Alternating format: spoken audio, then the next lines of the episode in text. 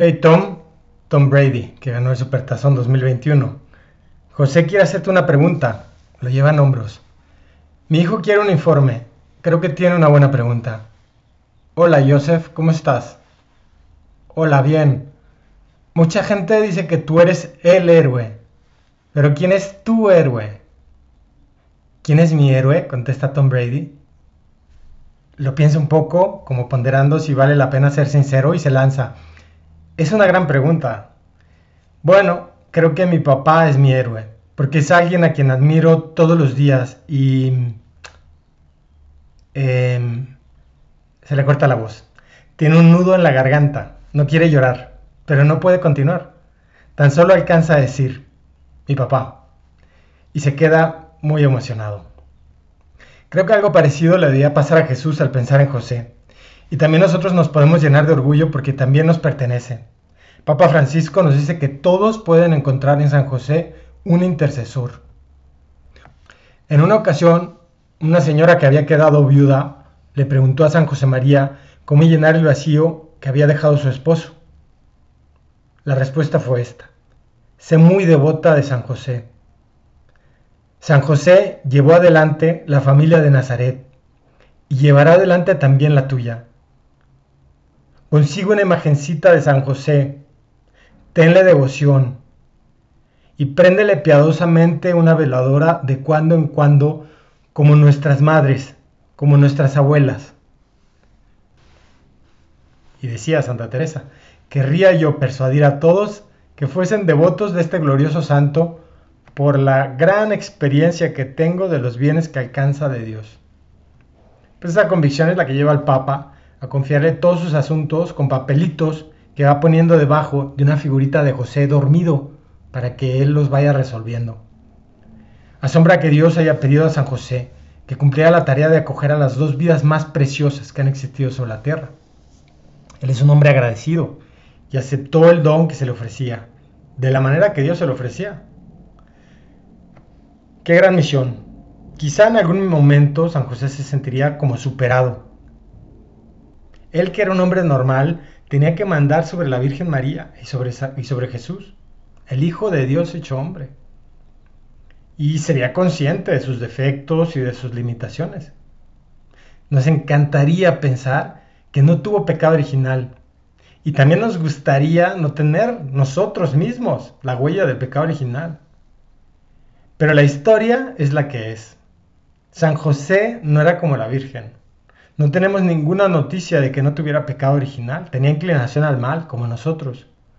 Por eso precisamente es tan atractiva su figura, porque es completamente como nosotros.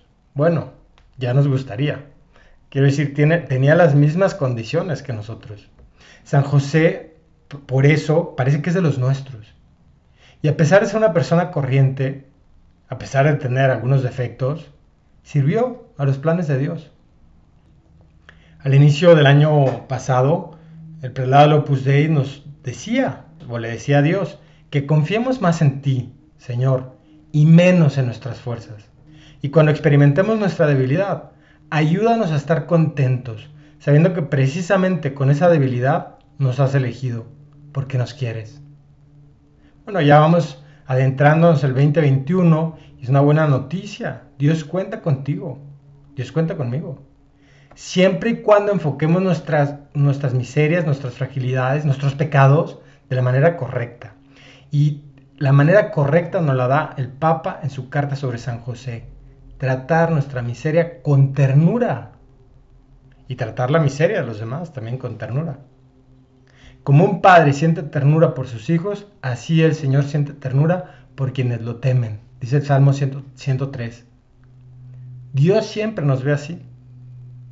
Muchas veces pensamos que Dios se basa solo en la parte buena y vencedora nuestra, cuando en realidad la mayoría de sus designios se realizan a pesar y a través de nuestra debilidad. Porque tantas veces nuestra debilidad muestra la grandeza de Dios, da lugar a la acción de Dios en nuestra vida.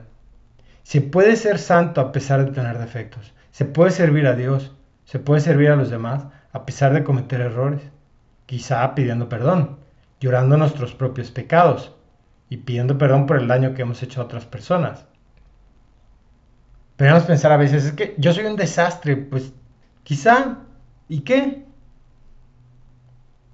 El diablo nos hace mirar nuestra fragilidad con un juicio negativo. En cambio, el Espíritu Santo, amor del Padre y el Hijo, saca a la luz todo eso con ternura. Que es el mejor modo que tendremos también nosotros para tocar lo que es frágil. Y mira lo que dice. Es muy bonito, las palabras del Papa son muy bonitas. El dedo que señala y el juicio que hacemos de los demás son a menudo un signo de nuestra incapacidad para aceptar nuestra propia debilidad, nuestra propia fragilidad. Solo la ternura nos salvará de la obra del acusador. El maligno es capaz de decirnos la verdad, pero lo hace para condenarnos, ¿no? Como para desesperarnos, como hizo con Judas. Y sin embargo, la verdad que viene de Dios no nos condena, nos acoge, nos abraza, nos sostiene, nos perdona. Qué consuelo para nuestros exámenes de conciencia, para nuestras confesiones este año. Dios no condena. Es un Padre misericordioso, el de la parábola. Viene a tu encuentro y al mío. Te devuelve la dignidad, te pone nuevamente de pie, celebra contigo. José nos enseña que tener fe en Dios incluye que creer que Él puede actuar incluso a través de nuestros miedos, de nuestras fragilidades, de nuestra debilidad.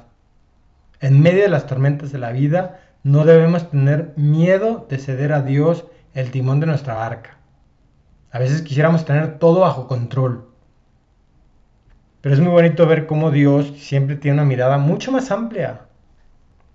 Qué actual. El Papa está pensando en nosotros. Estamos metidos en una barca en la que nos sentimos incómodos. Bueno, no hay situaciones ideales. No las va a haber. No esperarlas como no las esperó San José.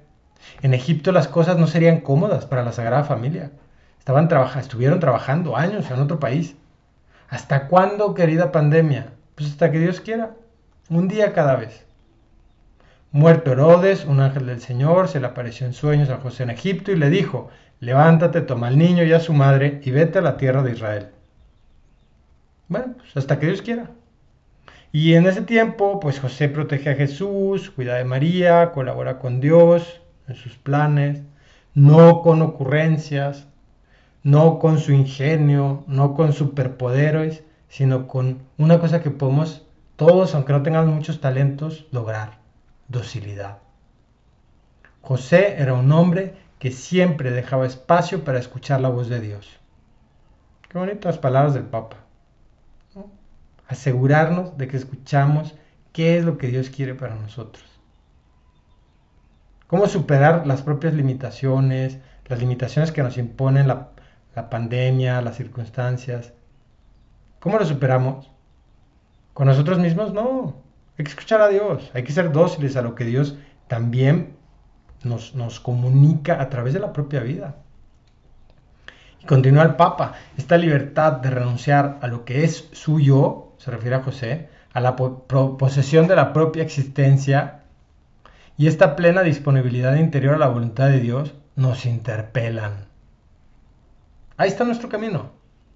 José deja de lado sus razonamientos para que Dios pueda hablarle en los acontecimientos, por misteriosos que parezcan. Los toma, los, los asume como propios y asume la responsabilidad. Se reconcilia con su propia historia. Ya está, estoy en Egipto. Oye, me encantaría estar en Nazaret. Pues sí, pero estoy en Egipto. Eso nos enseña José. Ternura para leer lo que nos pasa.